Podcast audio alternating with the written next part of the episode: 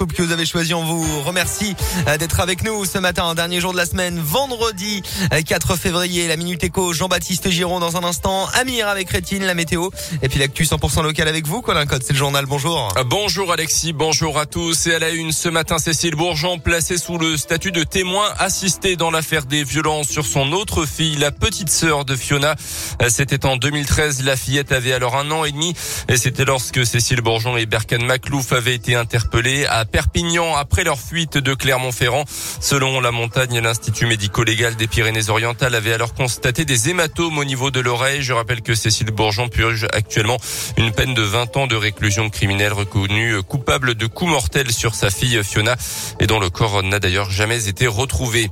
Construction et réhabilitation, ce sont les deux priorités de l'Office, l'un des bailleurs sociaux de Puy-Dôme qui gère un parc de 17 000 logements et accueille plus de 30 000 locataires dans le département. Les constructions prennent des formes nouvelles avec une pension de famille qui ouvrira ses portes au mois d'avril à Clermont, boulevard Lafayette, ou bien des résidences seniors également appelées Lodge. Deux résidences existent déjà à Courpierre et Romagna. Une troisième doit bientôt être inaugurée à Pionça.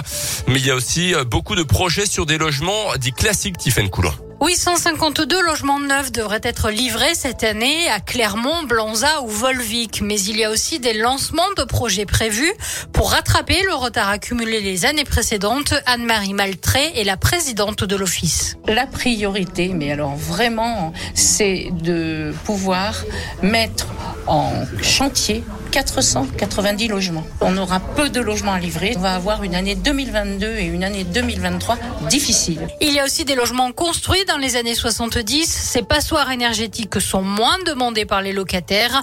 75 millions vont donc être investis dans les trois prochaines années pour rénover 21 résidences. Et cette année 2022, des opérations de rénovation sont prévues à Saint-Éloi-les-Mines, à Aubière, à Clermont ou encore à Cournon.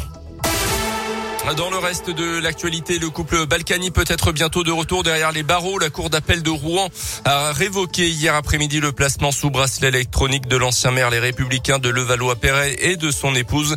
Tous les deux condamnés pour fraude fiscale massive. En cause, ils n'auraient pas respecté totalement leur assignation à résidence depuis mars 2021. Notez qu'Isabelle Balkany a été hospitalisée en urgence dans l'après-midi après la décision de la cour d'appel. Elle a tenté de mettre fin à ses jours. Pas encore officiellement candidat, mais déjà qualifié en théorie Emmanuel Macron a franchi le premier hier le cap des 500 signatures d'élus nécessaires pour se présenter à la présidentielle. 529 parrainages exactement pour l'actuel chef de l'État, 324 pour Valérie Pécresse, 266 pour Anne Hidalgo qui sera d'ailleurs en visite aujourd'hui à Clermont. À retenir également la journée mondiale contre le cancer ce vendredi 4 février. Près de 382 000 personnes sont diagnostiquées chaque année en France et la vie d'après est évidemment aussi importante. Députés sénateurs ont d'ailleurs trouvé un accord hier sur une proposition de loi supprimant le questionnaire médical pour les prêts immobiliers inférieurs à 200 000 euros. Le texte doit être voté une dernière fois à l'Assemblée nationale. Les sports et la cérémonie d'ouverture des Jeux Olympiques d'hiver de Pékin aujourd'hui. Des Olympiades sans public évidemment à cause du Covid et avec uniquement de la neige artificielle. Hier, la Française Perrine Lafont s'est qualifiée pour la finale du ski de boss. Ça sera dimanche. Et puis on l'a appris hier. La France est candidate à l'organisation de l'Euro de foot féminin en 2025. Le pays sera annoncé dans un petit peu moins d'un an.